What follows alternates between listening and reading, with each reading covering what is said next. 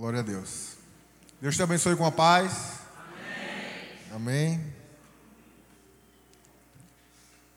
No, no, na terça-feira passada, quem estava terça passada, diga amém. amém. Acho que tem mais gente hoje aqui, né? Quem não veio terça passada perdeu, né? Vai ficar assim, meio que flutuando. Mas Deus é bom. É, eu falei na terça passada, na verdade foi só uma pincelada para você se encaixar no que vai ser ministrado daqui para frente. Que não temos muito tempo, é hoje e terça-feira que vem encerramos. Terça-feira passada falei para vocês que Deus trouxe muita revelação do fim para Daniel, mas Daniel diz: Não entendi. Por que Daniel não entendeu? Porque Deus selou a profecia foi fechada. E o, o, e o anjo vai dizer: está fechado até o tempo do fim. Quando vem os apóstolos de Jesus trazendo a revelação, como o apóstolo João em Apocalipse, ele traz muitas revelações do fim, e dessa vez, Apocalipse 22, 10 vai dizer: João, não celes as palavras, porque o fim está próximo. Então Daniel não entendeu, porque só iriam entender no tempo do fim. E chega o tempo do fim, próximo do tempo do fim, Deus traz a revelação ao João e dizendo: João, não coloque o selo. De forma que quase tudo que está escrito no, no Apocalipse de João, está essa revelação contida no livro de Daniel. É por isso que eu digo que na verdade, o Evangelho e o Apocalipse ele vem trazendo a abertura que foi fechada no selo de, de Daniel. Então, Daniel, Deus fecha o selo e tudo aquilo ali que Deus revelou a Daniel, hoje está sendo aberto para você. Você pode dar um glória a Deus por isso? Que maravilha. Então, o que foi que Deus falou para Daniel? Estou com vocês em Daniel capítulo 2. Olha só, pessoal, antes de eu ler e orar, eu queria que você pegasse a caneta e anotasse. Por quê? Porque eu não tenho tempo de ficar lendo os textos. Eu vou falar um monte de coisa aqui do que eu vim lembrando de cabeça, para depois você pegar a sua Bíblia em casa e ler. Não dá para dizer, abra a Bíblia aqui, leia aqui, porque senão acabou o nosso tempo e eu nem comecei. Tá? Então, anote o que for falando, vá anotando aí, depois em casa você estuda, procura o pastor Denis. Estou com vocês em Daniel capítulo 2, versículo 28. Não é simples o que eu vou explicar hoje aqui, mas eu sei que essa é uma igreja edificada na palavra e Deus tem essa palavra para esse tempo aqui. Daniel 2, Daniel 2, tá? Daniel 2, 28. Mas há um Deus no céu, o qual revela os mistérios pois fez saber ao rei Nabucodonosor o que há de ser nos últimos dias. Senhor Jesus, o Senhor fez saber ao rei Nabucodonosor o que iria acontecer nos últimos dias. Daniel, porém, não entendeu muita coisa, mas nós estamos aqui com o Espírito Santo, Pai. Pedimos, Deus, a tua graça que cada irmão meu, Senhor, seja abençoado, meu Pai, por meio da tua palavra nessa noite. Que o Senhor venha abrir os olhos do entendimento para que eles possam, Senhor, ver, entender, com o coração crer, ser sarado e estar preparado para os últimos dias, Pai. Que o Senhor, meu Deus, tenha liberdade hoje nesse lugar. Estamos aqui, Senhor, para te adorar, para te conhecer e para prosseguir em te conhecer. Eu sei que o Senhor tem o melhor para a nossa vida. Então venha hoje com o melhor que o Senhor tem. Esse é o desejo do meu coração. E eu acredito que é o desejo do coração da tua igreja. E aqueles que concordam com essa oração diz: Amém. Amém. Glória a Deus. O rei Nabucodonosor, o rei da Babilônia, ele tem um sonho ele não, ele acorda perturbado, diz o texto. E ele procura os magos, os astrólogos, os conselheiros, porque toda noite que ele vai dormir, ele acorda perturbado, dia após dia. E ele quer a interpretação do sonho dele. E quando ele chama a galera, eles dizem assim: Fala, rei, o que o senhor sonhou, que a gente vai dar a interpretação. E ele diz: Não, me diga o que eu sonhei e qual é a interpretação. Alguém sabe o que eu sonhei ontem? Nem eu sei, não tem tempo que eu não sonho. Mas alguém consegue entender ou descobrir o que o outro sonhou sem ele falar? Não. E é isso que os magos, astrólogos falam para o rei. Não existe ninguém que possa trazer a interpretação, ninguém que dessa natureza humana pode fazer isso. E aí ele manda matar todos os magos, a gente conhece a história. Daniel descobre isso, pede um tempo para orar com os amigos, e Deus traz a revelação, ele é colocado na frente do rei. E é esse versículo 28 que eu acabei de ler com vocês aqui, que ele vai dizer: Há um Deus nos céus que sabe o que você sonhou. Há um Deus nos céus que, na verdade, ele lhe deu o sonho que você sonhou, e esse sonho Deus só lhe deu, porque um dia todo mundo ia saber o que vai acontecer nos últimos tempos. É isso que Daniel está dizendo. E que sonho foi esse? Cadê? Tem uma imagem lá? É uma imagem figurativa, simbólica. Deixa aí. Ótimo. Que sonho foi esse? Foca na estátua só, tá, querido? O sonho é assim: a partir do versículo 28, você vai ler exatamente o que eu vou falar para você. Estava o rei na sua cama e de repente o senhor viu uma estátua. Essa estátua tinha a cabeça de ouro, tinha o peito e os braços de prata, tinha um quadril de bronze, tinha as pernas de ferro, tinha os pés ferro misturado com barro. De repente, quando você estava olhando no seu sonho, na sua cama, essa estátua, foi lançada dos céus uma pedra sem auxílios de mãos. Essa pedra veio dos céus, bateu nos pés da estátua, esmiuçou toda a estátua, o vento soprou e não se achou mais lugar para essa estátua. Essa pedra cresceu, cresceu, cresceu, cresceu, cresceu. Este é o seu sonho. E agora esta é a interpretação. Tu, ó reis, Nabucodonosor, és a cabeça de ouro. Depois de ti virá um outro reino inferior ao teu, e depois um terceiro reino que dominará toda a terra. E depois um outro reino que esmiuçará todas as coisas, mas nos dias desses reis vai ser cortada uma pedra dos céus, e essa pedra vai destruir todos esses reinos, e essa pedra vai crescer, crescer, crescer, e essa pedra, diz o texto, é o reino de Deus que encherá toda a terra. Esse foi o seu sonho, e fiel é a interpretação. Aí um rei soberano na terra chega diante de um servo chamado Daniel, que nem da Babilônia é, é hebreu, e se curva e se prostra e adora a Deus, porque ele adivinhou o sonho e ele trouxe a interpretação. O que é que nós temos aqui?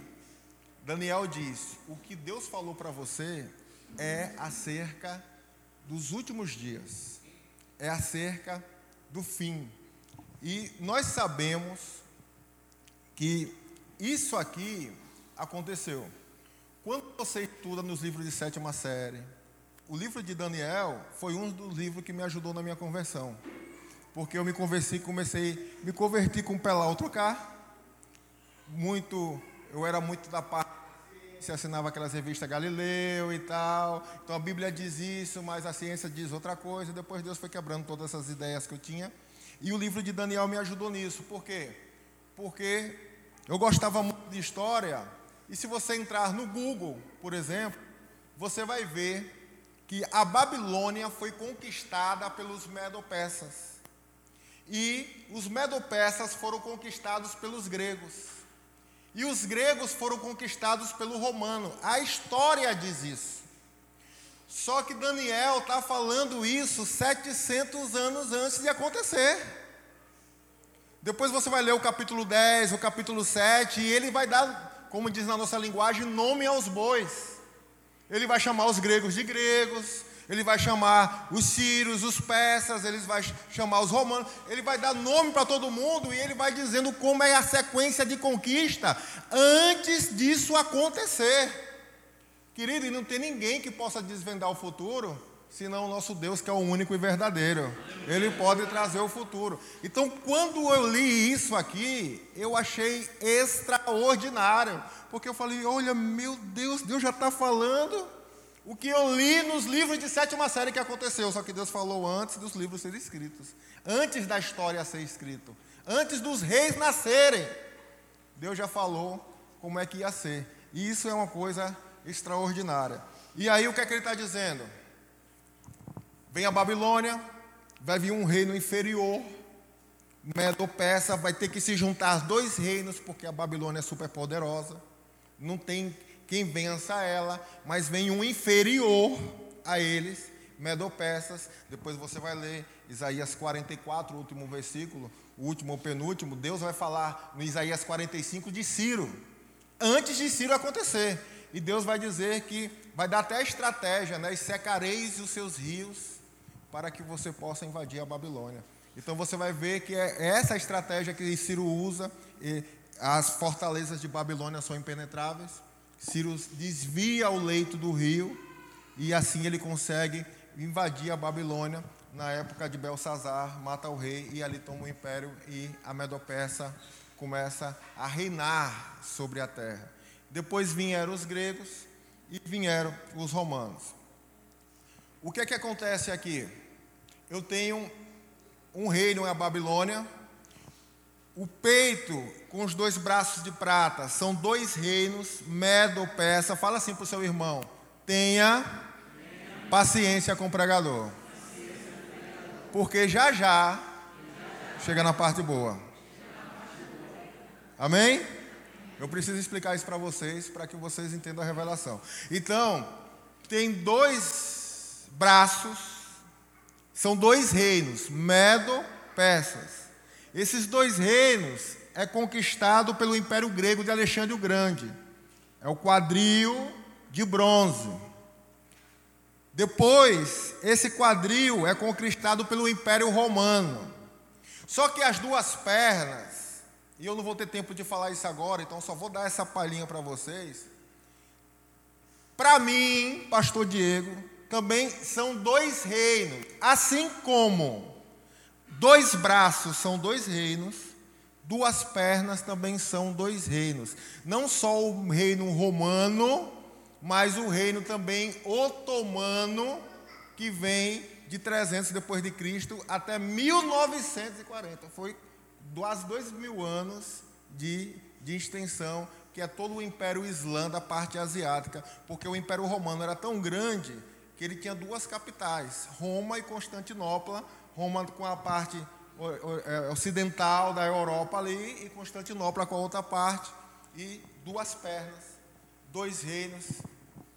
Eu falo mais detalhado sobre isso quando eu entro no Anticristo, que eu não vou entrar aqui, que não dá tempo. Então talvez seja uma pergunta para o futuro. E temos essa parte do ferro com barro, que há uma mistura há uma mistura. Essa palavra mistura, se você pegar a palavra árabe, por exemplo, árabe significa mistura. Porque dali vai ter uma aliança, se ligarão em uma aliança, diz o texto. São dez dedos, dez dedos de Daniel, são dez reis, que são dez chifres em, em Daniel capítulo 7, que são dez reis em Apocalipse dez dedos, dez chifres, dez reis, tudo são reinos, e dali vai vir um anticristo dessa, dessas, desses dez reinos que vão fazer uma aliança, e dali vai sair o anticristo. Então, tudo isso aí está revelado, e nos, nos dias desses reis, dos dez reis, uma pedra lançada dos céus. A gente vai chegar lá. Por que eu botei essa imagem aí?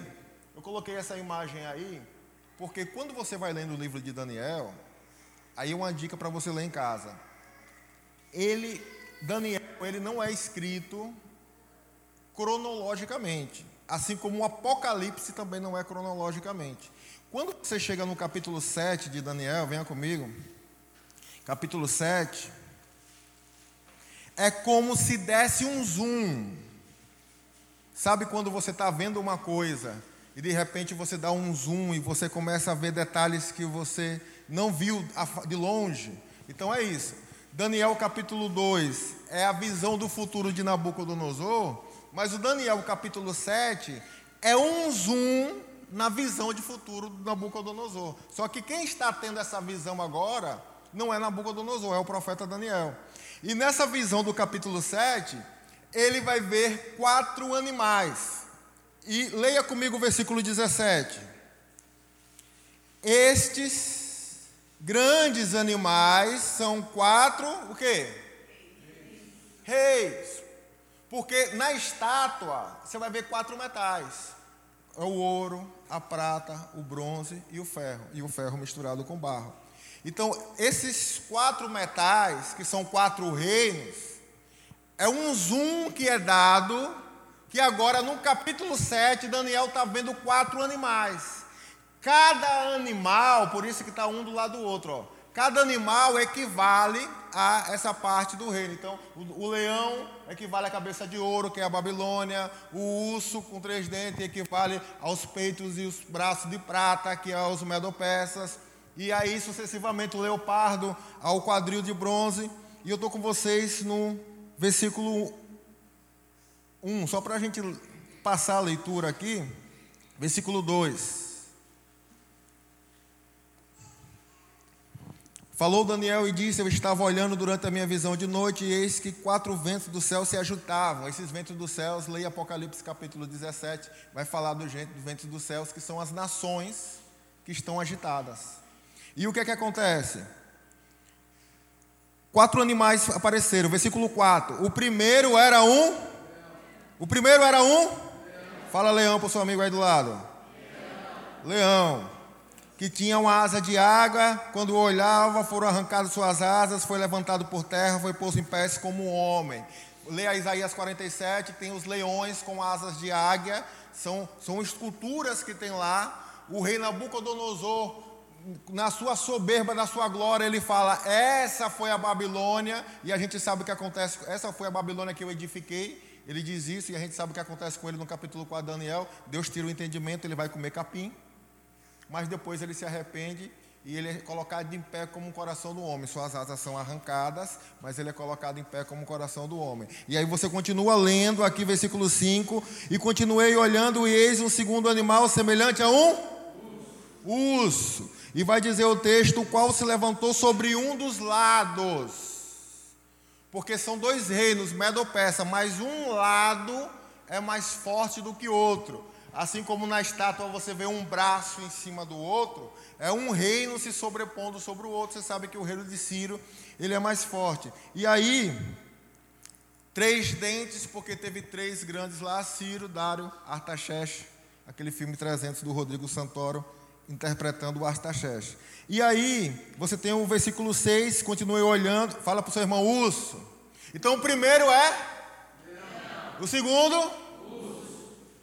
E o versículo 6 vai dizer: depois disso, continuei olhando, e um semelhante a um que tinha nas costas quatro asas de ave, e também tinha um animal, é, quatro cabeças, e foi-lhe dado domínio. Você vai ver depois que Alexandre o Grande morre, no vigor dos seus dias, tudo isso está escrito em Daniel, e o seu reino, como ele não tem descendente, passa para os quatro generais que ele tem e aí a Grécia é dividida em quatro, Seleucos, Ptolomeus, e aí vai essa galera toda aí. Então é dividida em quatro e é um leopardo com asas, porque a Grécia foi aquele que mais chegou rápido primeiro, mas cresceu, ele foi rápido. E ele termina dizendo de um quarto animal, que ele vai dizer assim: Depois disso olhei e eis uma visão da noite vi um quarto animal que ele era terrível e espantoso. Em uma outra tradução vai dizer que viu uma besta. Então vamos usar essa palavra besta. O primeiro é um. O segundo. O terceiro. E o quarto. Guarda isso aí. O que é que acontece? Pastor, aconteceu todas essas conquistas dos reinos físicos? Sim, já aconteceu. Onde nós estamos? Nós estamos hoje no tempo desses pés desses dez reinos. Só que o que acontece? Bíblia, esses reinos físicos, eles também são reinos espirituais e sistemas até dias de hoje. E outra coisa, os reinos não foram sendo destruídos. Tipo assim, a Babilônia, o cabeça de ouro, ela não foi destruída pelo, pelos braços de prata, pelo Medo-Persa. Ela foi conquistada, ela passou, houve uma transferência. De forma que, preste atenção no que eu vou falar agora que é importante. De forma que características que haviam nela foram transferidas para esse aqui. A Grécia, ela não, é, que veio, ela não destruiu o Medo-Persa, ela transferiu e tomou o poder. Roma não destruiu a Grécia. Tanto é que na época de Jesus, qual era a língua que era falada? O grego. Não era falado latim de Roma, era falado grego. Por quê? Justamente porque Roma não destrói as coisas. Está lá Atenas, está lá o templo de pé, está tudo lá. Está lá a adoração dos gregos. O, o que vai acontecendo com esses reinos gentílicos é que eles vão se acrescentando um ao outro. O que vai destruir todos esses reinos é a pedra que é lançada dos céus. Quem está entendendo, diga amém. amém. E essa pedra lançada dos céus, nós sabemos que pedra é essa. Nós sabemos quem é a pedra de esquina, nós sabemos quem é a rocha que ia no deserto e saía a água, 1 Coríntios capítulo 10, e Paulo diz, e essa pedra é Cristo. Nós sabemos o que Jesus falou sobre essa pedra edificarei a minha igreja. Então a gente sabe que pedra é essa que Isaías, o apóstolo Pedro fala que aquele que nele crê não será confundido. Então nós sabemos que pedra lançada sem auxílio de mão humana é uma, é uma coisa divina e dos céus, a gente sabe que pedra é essa que foi lançada dos céus. Só que isso tudo aqui que eu falei para vocês, quando você chega em Daniel capítulo 10, meu Deus, como esse relógio é rápido. Quando você chega em Daniel capítulo 10, veja esse versículo aqui, ó. Um anjo, Deus manda um anjo visitar Daniel, e o anjo demora 21 dias. Por que o anjo demorou? Aí o anjo vai explicar no versículo 13. Mas o príncipe do rei da Pérsia me resistiu por 21 dias, porém Miguel, um dos primeiros príncipes, veio me ajudar e obtive vitória sobre o rei da Pérsia. Agora, olha o final do versículo 20. Eu só vou ler e vou explicar para vocês isso aqui. E ele me disse: é, Eu tornarei a pelejar contra o príncipe da Pérsia, e saindo eu virá o príncipe da. Olha só. O que é que está acontecendo nos reinos humanos? Está o reino da Pérsia aqui, é, Ciro está reinando, Daniel está no governo de Ciro, e ele precisa de uma revelação, Deus manda o anjo. Só que ele diz: o príncipe da Pérsia não deixou eu passar. A pergunta que eu faço é: príncipe humano para anjo? Não. Então o que não deixou ele passar foi um principado da Pérsia. E que coincidência, quem está reinando na terra é a Pérsia. Aí ele diz: Eu vou voltar, porque eu só passei porque Miguel veio e abriu o caminho. Eu vou voltar porque Gabriel não é um anjo guerreiro, é um anjo mensageiro. Eu vou voltar porque está vindo aí o príncipe da, da Grécia. Ou seja, a gente sabia que no futuro a Grécia ia dominar pelas escrituras, mas o que Daniel está revelando é que esse principado da Grécia está vindo junto. Então também tem a sua função espiritual no sistema. Tudo isso que nós, é, é, Romanos 12, não vos conformeis com esse mundo, ele fala essa palavra no original de um sistema, não se conforme com um sistema. E Efésios 2 vai dizer que Satanás é o príncipe da potestade do ar que opera nos filhos da desobediência. Então existe um reino invisível operando no reino físico. É por isso que lá em Êxodo você vai ver que Moisés está com a mão levantada e o que está garantindo a vitória no reino físico não é a habilidade da espada, é a intercessão no mundo espiritual. E quando Moisés abaixa a mão, Amaleque, que Deus falou que estaria lá de geração em geração, ele está prevalecendo. Então, a vitória está sendo ganha no mundo espiritual, porque tem esses principados, potestades, dominadores do mundo tenebroso, hostes espirituais da maldade, toda essa hierarquia que Paulo fala em Efésios capítulo 6, quem está entendendo, diga amém. amém. Mas ela vem junto com esses reinos e é o seguinte: o que é que é a Babilônia? O que é que é a Babilônia? Porque a Babilônia está lá em Apocalipse. A Babilônia, a grande prostituta, já lembra desse texto? Está lá em Apocalipse capítulo 18. O que é que é a Babilônia? Quando você vai ver a origem da Babilônia, venha comigo em Gênesis capítulo 2. Agora sim eu estou começando a pregar, tá? Gênesis capítulo 2.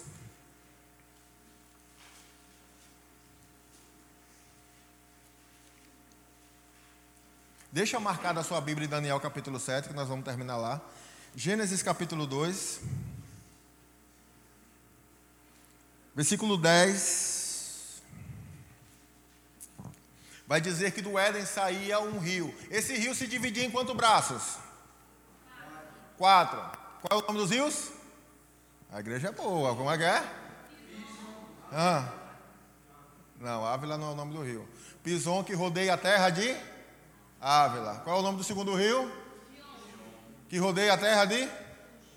Qual é o nome do terceiro rio? Tigre. E o quarto?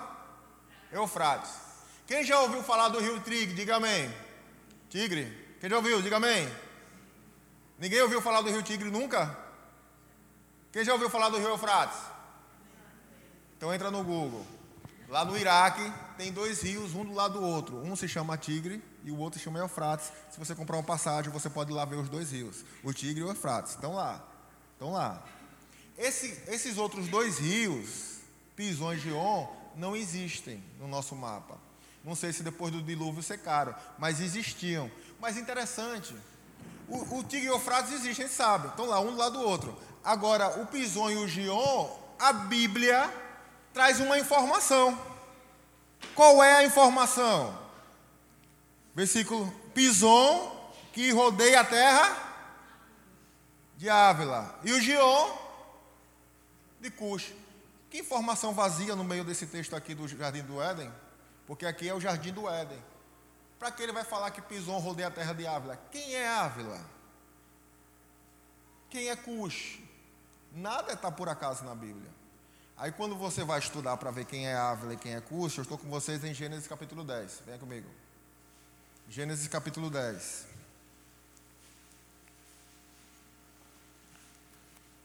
Alguém pode ler o versículo 6 aí em voz alta? Os filhos de Cão são Cush, Misraim, Put e Canaã. E o versículo 7? E os filhos de Cush são Seba, Água, Sabicar e Ramá. Sabiteca, e os filhos de Ramá são Seba e Seda. Olha só. Os filhos de Cã. Noé tem três filhos. Sem Cã, Jafé. Os filhos de Cã são Cuxi. E depois ele vai dizer: E Cuxi gerou Avilar. E esses camaradas aqui, o texto vai dizer que Cuxi também gerou Nimrod. E continue lendo, só para eu terminar o raciocínio aqui, versículo 10. O princípio do seu. Ó, versículo 9. Foi valente caçador diante do Senhor, como Nimrod, poderoso diante do Senhor. Essa palavra diante é contra. Nimrod foi poderoso caçador contra o Senhor. E o versículo 10 vai dizer: E o princípio do seu reino foi Babel. E era o Acade Cainé na terra de Sinar. E o versículo 11 vai dizer: Daquela terra saiu para, para a Síria e edificou Nínive. Então, Criode cria duas grandes cidades, Babel e a Síria, Nínive. Olha só, quando as tribos se dividem em 12, 10 são destruídas. Quem é que destrói as 10 tribos? Quem? Hã? Quem? Hã? Eita medo de falar. Quem destrói as 10 tribos? O Senhor? É, o Senhor permitiu. Mas quem foi o inimigo que foi lá e matou na espada? As dez tribos. Não conhecem a história? As tribos são divididas, fica duas de um lado, dez do outro, reino do norte, reino do sul. Aí vem a Síria e dizima as dez tribos. Aí sobra duas. Essas duas, por um outro reino, é levado cativo. Quem é que leva cativo?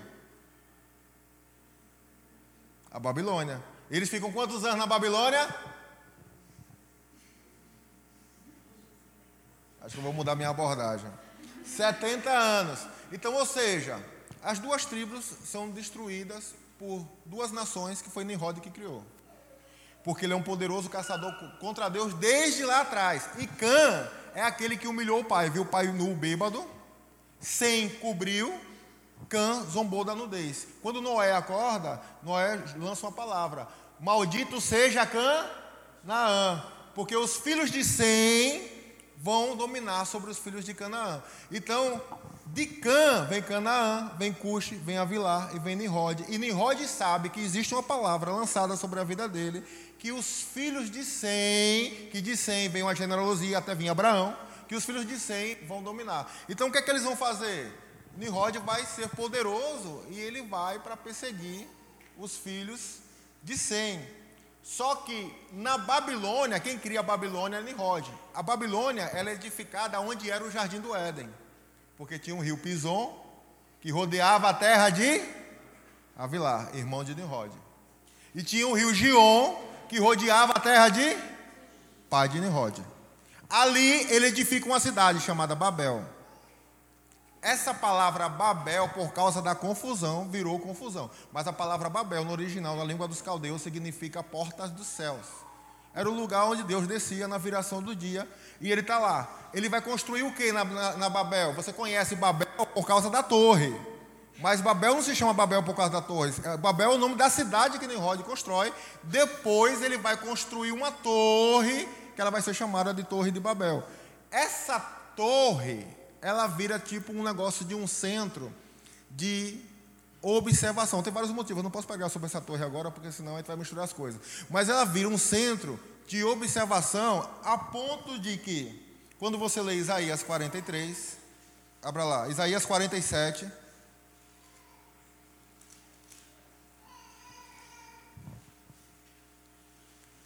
Versículo 13.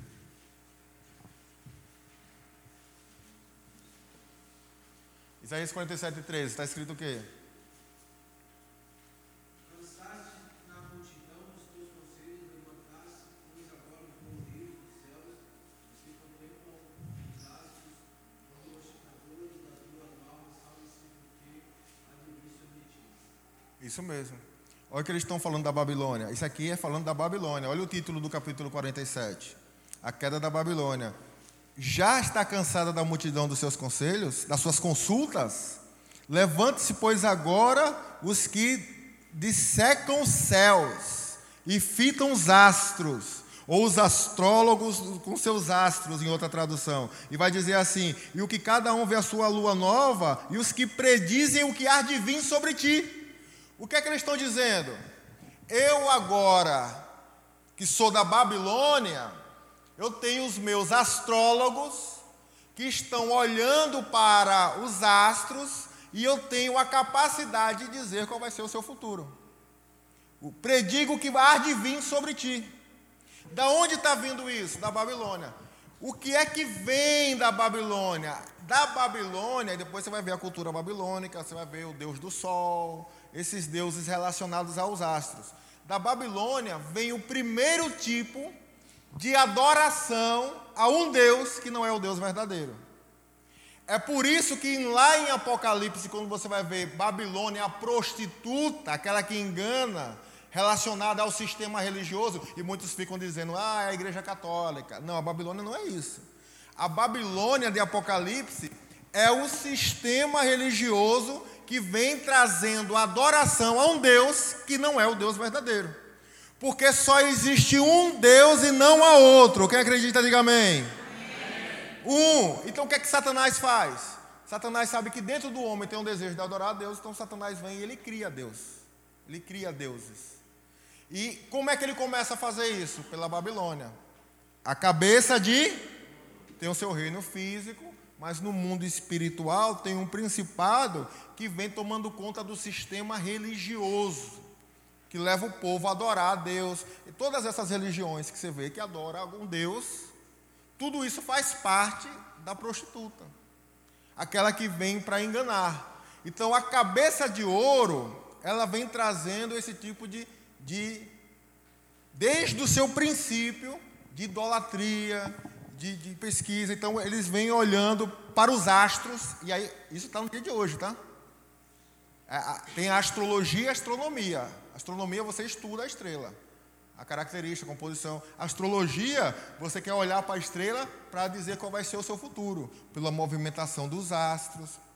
Aí, aí, com as culturas, você lembra que eu falei para você que não foi destruído, só foi conquistado? Aí depois vem a Grécia, a conquista. Aí os gregos dizem: não, agora vamos criar o horóscopo. O que é que é horóscopo?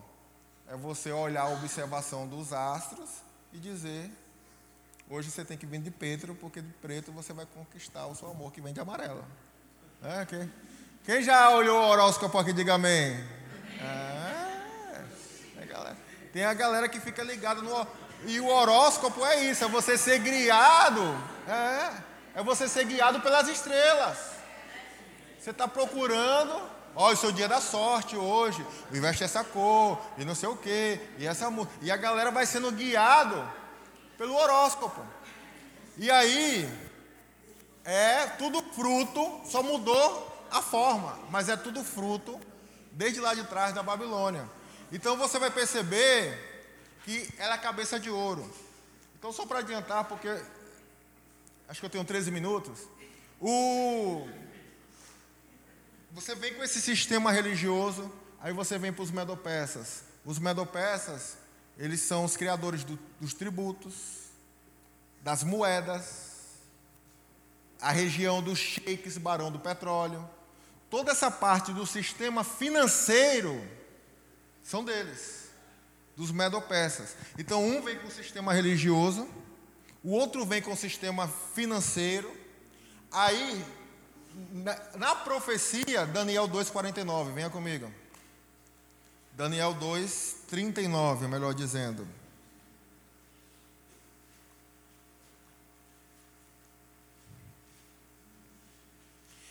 Depois de ti se levantará um reino inferior ao teu, e um terceiro reino, de bronze, o qual dominará toda a terra.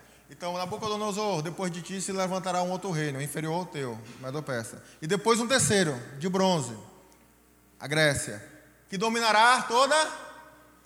Mas eles não dominaram nem a metade do que a Babilônia dominou. Eles não dominaram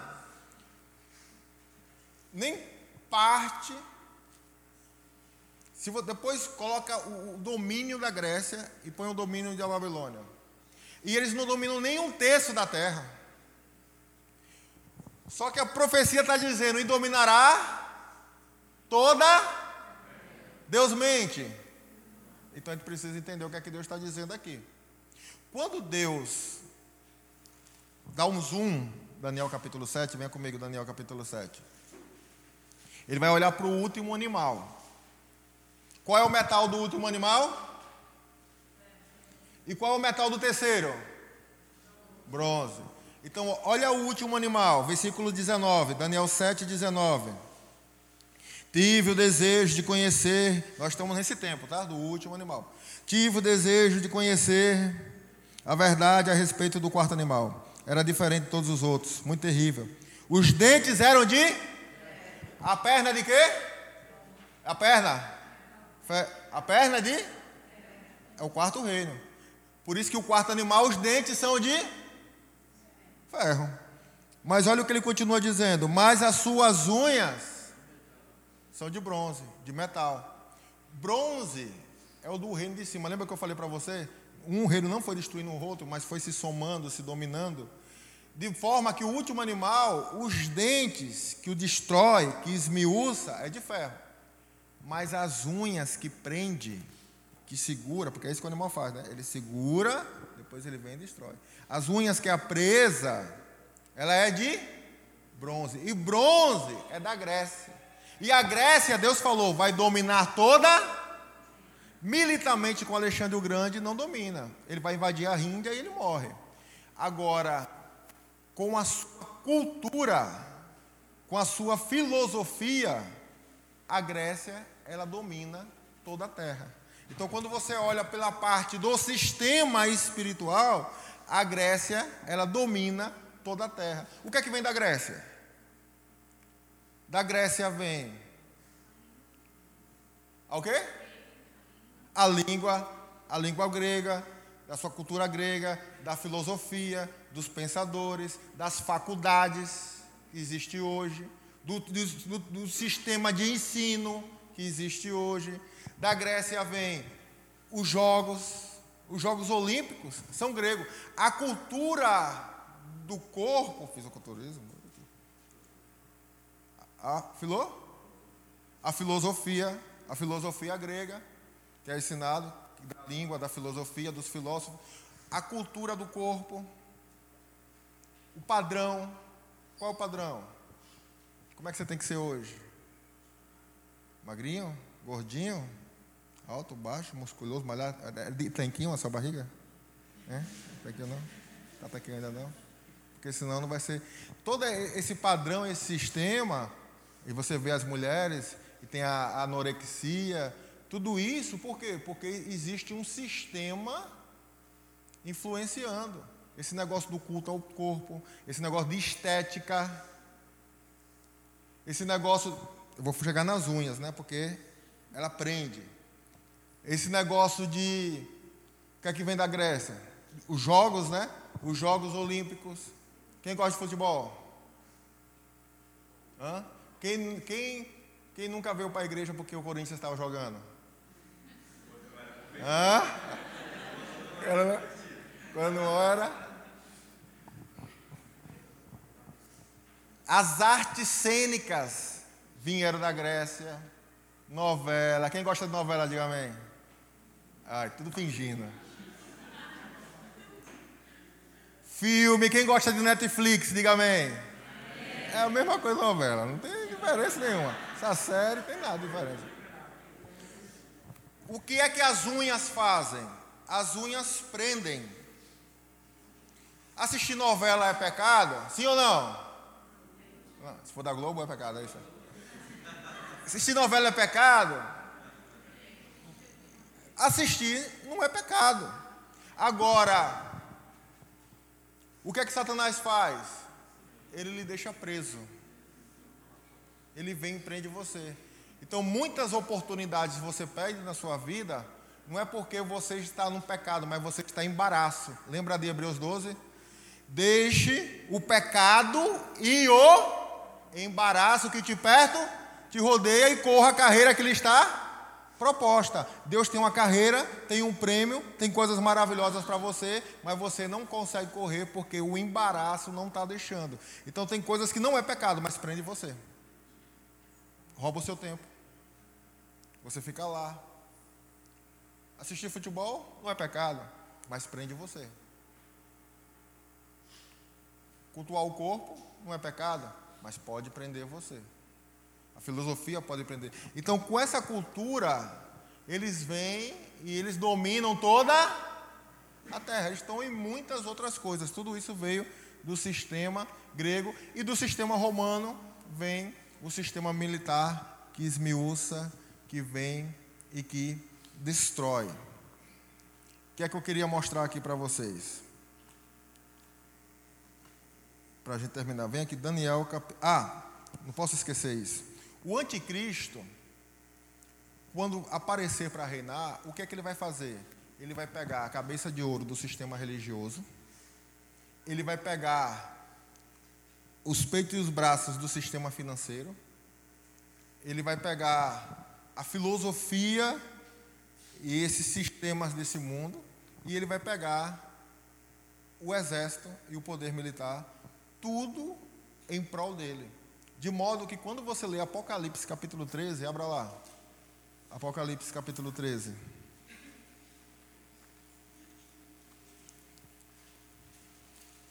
O primeiro animal é um. E o segundo? E o terceiro? E o quarto? O Apocalipse 13. Vi emergir, versículo 1. Vi emergir do mar uma. Uma. Besta. Tem duas bestas aqui. Uma besta vem do mar, uma besta vem da terra. A besta que vem do mar é o anticristo. A besta que vem da terra é o falso profeta. Mas vi emergir no mar uma besta. Então vamos lá. Nós temos. O primeiro animal é um O segundo? O terceiro? E o quarto? Vem do mar uma. Você lembra que eu falei para vocês? Eles não vão se destruindo, eles vão se somando. Aí vem do mar uma besta. E olha o que o texto vai dizer. Versículo 2. A besta que eu vi era semelhante com seus pés e a sua boca. O que é que Deus está dizendo para a gente aqui? Que essa besta que vai surgir dos últimos dias, porque já é a parte dos pés de ferro com barro, que é dessa parte que vem essa pedra, essa besta, que já está somada com tudo isso aqui, o anticristo vai vir e ele vai vir usando todas essas características do leão, do urso, do leopardo, todos esses sistemas, com esses principados que vêm, ele vem com todo esse poder para levantar o sistema dele aqui na terra. Quem está entendendo, diga amém. E aí,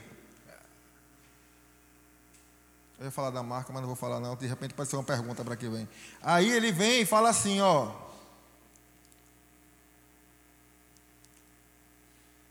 Nem vou ler o Apocalipse 13.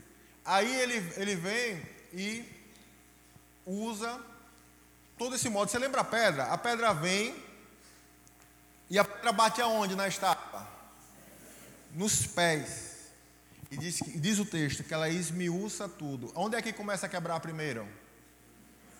Qual é o último que quebra? A cabeça. É por isso que no Apocalipse 18 é o último que cai. Aí você vai ler assim por duas vezes: caiu, caiu. A grande Babilônia caiu. E os reinos desse mundo passaram a ser dos servos do Senhor Jesus. Coisa maravilhosa. Fiel é esta palavra, diz o Senhor. E eu vou fazer uma pergunta para vocês, só para ficar com gostinho de quero mais para a próxima aula. Olha só. Jesus, deixa aí aberto, Daniel capítulo 7. Jesus, por diversas vezes, ele diz assim: Eu sou o filho do homem. O filho do homem não tem onde reclinar a cabeça, nenhum sinal será dado, senão do filho do, do profeta Jonas, assim como ficou três dias três noites no, no, no, peixe, há de ser que o filho do homem seja ficar, fique é, sepultado na terra. E ele vai falar por diversas vezes que ele é o filho do homem. Para que saibas que o filho do homem tem poder de perdoar pecados, diga ao paralítico: levante e ande. Então ele vai falar do filho do homem. Por que Jesus fala que ele é o filho do homem. Por quê? Quem quer falar, levanta a mão. Ninguém sabe por que Jesus é o filho do homem? Porque ele se chama a si mesmo de filho do homem. Raciocínio lógico? Hã? Porque nasceu de homem. Muito bem. Boa ideia, realmente. Deus se fez em forma de homem. Quem mais tem outra opinião?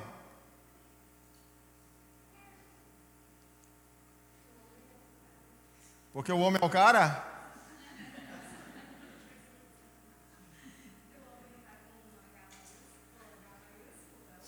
É o homem. E eu sou um homenzinho. Realmente Jesus é melhor do que eu. Alguém quer dar outro palpite? Não me vem pagar.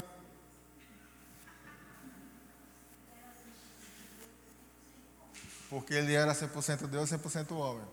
Parecido com o nosso irmão falou aqui. Porque o quê?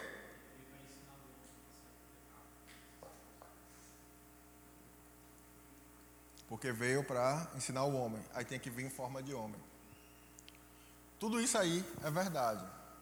Mas ele falava isso principalmente não era por causa nada disso. Era por quê? Porque quando você dá um zoom na profecia, o que é que você vai entender? Você vai entender que a cabeça de ouro e o leão com asas de águia, em Daniel 7, é a mesma coisa. Você vai entender que os peitos e os braços de prata, tudo isso são reinos. É o que eu li com vocês, Daniel 7, abra lá. Vamos terminar aqui. Cadê o nosso amigo abençoado do, do violão? Daniel 7. Li com vocês o versículo 19, né? 17. Esses quatro grandes animais são reis que se levantarão sobre a terra. Então, o leão é a cabeça de ouro, Nabucodonosor. O urso é o reino medo-persa. O, o leopardo é o reino da Grécia. E a besta é o último, esse animal espantoso que se levanta. Então, cada parte da estátua de Daniel capítulo 2 está revelado em cada animal de Daniel capítulo 7. Quem entendeu, diga amém. Só que em Daniel capítulo 2 tem um outro reino, que não é o reino desse mundo, que não é o reino dos gentios. É uma pedra que é lançada dos céus. E cadê essa pedra no capítulo 7? Está aqui, ó. Versículo 13. Estava eu olhando nas minhas visões de noite, e eis que vinha como. Não, tem uma palavra antes aqui. Vinha. Vinha onde? Ah, não, vamos repetir isso aqui. E eis que vinha com as nuvens.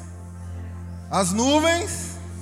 As nuvens um como o filho, e dirigiu-se a um Sião de dias e fizeram chegar até ele. Foi-lhe dado domínio, glória, reino, povos, nações, homens de todas as línguas que o servisse, e um domínio eterno que não passará, e um seu reino que jamais será destruído. Olha só. Quando ele vai falando da estátua, ele está falando, e o reino foi passando para o outro, e a pedra o destruiu. Quando ele vem falando dos animais, tem a ver com a estátua, mas ele vem trazendo também uma simbologia da pedra. E vi um vindo das nuvens dos céus. Lembra da pedra cortada dos céus? A pedra que os edificadores rejeitaram, mas para nós eleita e preciosa 21, como nas nuvens dos céus. Viu Jesus no Monte das Oliveiras, ressuscitou 40 dias depois. Atos capítulo 1 diz que ele começa a flutuar e ele some nas nuvens dos céus. Aparecem os anjos, olha para os discípulos e diz: Varões, por que estão olhando para o alto? Esse Jesus que o viste ir é o mesmo que há nas nuvens dos céus. Filho do homem. Quando ele fala o filho do homem, é de propósito. Ele está dizendo: Eu sou aquele que Daniel profetizou, que para mim vai ser dado todos os homens, povos, tribos e nações, e eu vou ter um reino que jamais será destruído. Ele está dizendo: Eu sou esse. É por isso que Jesus morre. Abra Mateus 26.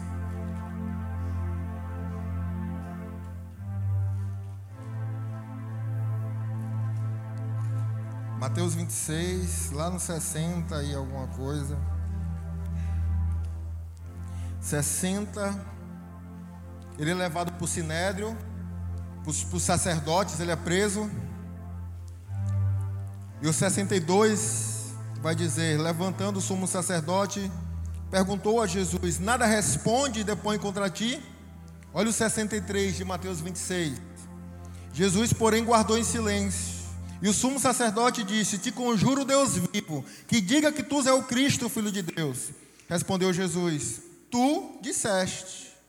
Entretanto, eu vos declaro desde agora que vereis o Filho assentado à direita do Todo-Poderoso, vindo sobre. Então o sumo sacerdote rasgou a sua veste, dizendo: Blasfemou. Que necessidade temos de mais testemunhas? Eis que ouviste agora blasfêmia. O que vos parece? E responderam eles: É réu de morte. Então cuspiram na sua cara, deram murros, esbofetearam e diz: Profetiza agora que é o Cristo. Então, por que Jesus está sendo crucificado? está sendo levado por Pilatos para Romanos. Porque perguntaram: Você é o Cristo? Ele diz: Você que está dizendo. Mas eu digo uma coisa: que você vai ver o filho do homem vindo nas nuvens dos céus. Eles sabem, os religiosos, que ele está falando de Daniel. Eles sabem quem é o filho do homem, que vai ter todo o reino, poder, honra e glória pelos séculos dos séculos. E quando Jesus, olha, quando Jesus diz isso para eles, eles dizem: blasfemou. Olha o que ele está falando. Olha quem ele está falando que ele é. Precisa de mais alguma prova? Vamos matar ele agora. É por isso que ele é levado para ser crucificado porque ele se revela para aqueles que entendem a palavra de Deus como filho do homem, aquele que vai reinar todas as coisas, e eles não entenderam. Como é que o filho do homem pode ser um filho de um carpinteiro? Como é que um filho do homem pode ser humilde desse jeito a ponto de dar um tapa na cara e virar outra face? Como é que um filho do homem entra montado no jumento? Porque ele sabe que o Messias é um rei. O judeu sabe que o Messias não é uma figura religiosa, é alguém que vem para reinar. Ele é o rei. Mas como é que o filho do homem é assim desse jeito? Eles não entenderam. Mas Jesus disse: Olha, o reino dos céus, vão dizer: Eis que o reino está aqui, eis que o reino está ali. Mas não acredite, porque o reino de Deus não está ali nem aqui, o reino de Deus está dentro de vós. Porque Jesus veio como uma pedra para edificar a igreja dele dentro do seu coração. Para edificar o reino dentro do seu coração. Então a visão de Daniel capítulo 2 é Jesus vindo no tempo do Império Romano edificando um reino que não pode ser visto, invisível, mas ele veio para transformar coração de pedra em coração de carne, edificar o reino de Deus dentro de nós. Mas vai chegar um dia que Daniel capítulo 7, que já é os sistemas, vai acontecer, e Apocalipse capítulo 1 vai dizer: E eis que ele vem nas nuvens, em todo o olho verá o filho do homem. O filho do homem. Mateus 25, 31. O filho do homem virá na glória dos seus pais nas nuvens, separará os bodes e as ovelhas. Está chegando o tempo que todo olho vai ver o filho do homem chegando. Daniel já viu a encarnação de Deus antes de Jesus nascer. Daniel viu que quem ia reinar pelos séculos dos séculos era um homem que Deus ia se fazer em forma de homem. Daniel já tinha visto isso lá atrás. 1 Timóteo 2,5: Há um só Deus e um só mediador entre Deus e os homens, Jesus Cristo, homem. Ele tomou a sua imagem. Na sua imagem desceu as águas. Na sua imagem pagou o preço no seu lugar. Na sua forma e na sua imagem foi sepultada. Na sua forma e na sua imagem ao terceiro dia ressuscitou. Na sua forma e na sua imagem subiu acima de todos os céus e se assentou à direita de Deus. Deus, quando olha hoje para o Filho do Homem, ele consegue ver você, porque ele está sentado à direita de Deus e intercede por você. Tomou a sua forma se fez em forma de homem.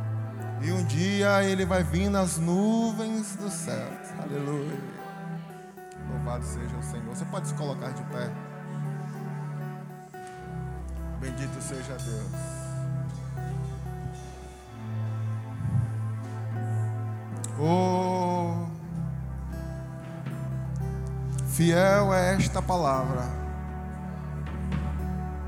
Fiel é esta interpretação, diz o profeta Daniel. Vai chegar um dia, querido, olha, esse mundo não vai melhorar. Eu venho dizer isso para você hoje. Olhe para a estátua. Veja que o metal, ele começa com metal nobre e ele vai piorando. É ouro. Depois, depois é prata. Depois, depois é bronze, depois é ferro, depois é barro. Esse mundo não melhora, ele só piora. Ele só vai piorar. Mas mais um pouquinho de tempo e aquele que há de vir virá e não tardará. Coloque a sua esperança nele. Coloque a sua confiança nele. Coloque o seu coração nele. Esses sistemas vêm para prender você. O sistema financeiro quer prender você. O sistema religioso quer prender você. Esses sistemas desse mundo vêm para prender você mas que em nome de Jesus você olhe os seus olhos para os céus, porque do jeito que Jesus da nuvem subiu, ele também há de vir. Então coloque os seus olhos para o alto. Se você já ressuscitou com Cristo, pense nas coisas que são de cima, aonde o Senhor está sentado. Busque as coisas que são do alto, porque daqui a pouco o tempo irá se cumprir, a porta vai se fechar, a trombeta vai soar esses reinos vão cair, o Senhor vai destruir, vai esmiuçar, o vento vai soprar e só vai ficar de pé aqueles que acreditam no Cordeiro de Deus. Oh, aleluia! Porque a Ele foi dado todos os homens, tribos, línguas, nações, povos. E os teus servos com Ele reinarão. Ao que vencer se assentará comigo assim como eu venci e me assentei no trono do meu Pai. Ao que vencer, regerá as nações com barra de ferro, diz o Senhor. Ao que vencer, darei de comer da árvore da vida que está no jardim. Ao que vencer, colocarei como coluna na casa do meu Deus. Darei um novo nome a ele. Aleluia. Que vencer, comerá do maná escondido. Nos dê, Senhor, essa capacidade de vencer, meu Deus. Nos dê, Senhor, essa capacidade de vencer os reinos desse mundo, o sistema de Satanás. Não deixe, Senhor, ninguém iludido, ninguém preso, Senhor, nesse dia a dia, nas televisões, no sistema tudo isso, Senhor, quer é colocado, Senhor, para dentro de nós, mas que dentro de nós prevaleça o reino do Senhor, meu Deus. Que a gente possa buscar primeiro o teu reino e a tua justiça. Essa vida, querido, ela vai passar rápido. Moisés diz: e os dias vão passar voando. Daqui a pouco já foi. Oh, aleluia mas que hoje Deus possa confirmar as obras das suas mãos. Vale a pena hoje fazer a vontade de Deus. Vale a pena hoje fazer o que está em Deus, porque a obra do Senhor não é em vão. Não é em vão. Porque o Filho do Homem há de vir e dará a cada um segundo as suas obras. Aleluia. Oh, aleluia. Glória a Deus. Senhor, abençoe, Senhor Deus, a tua igreja. Abençoe os teus filhos. Que o Senhor abra o coração. Que o Senhor acrescente das virtudes nessa noite. Em nome de Jesus.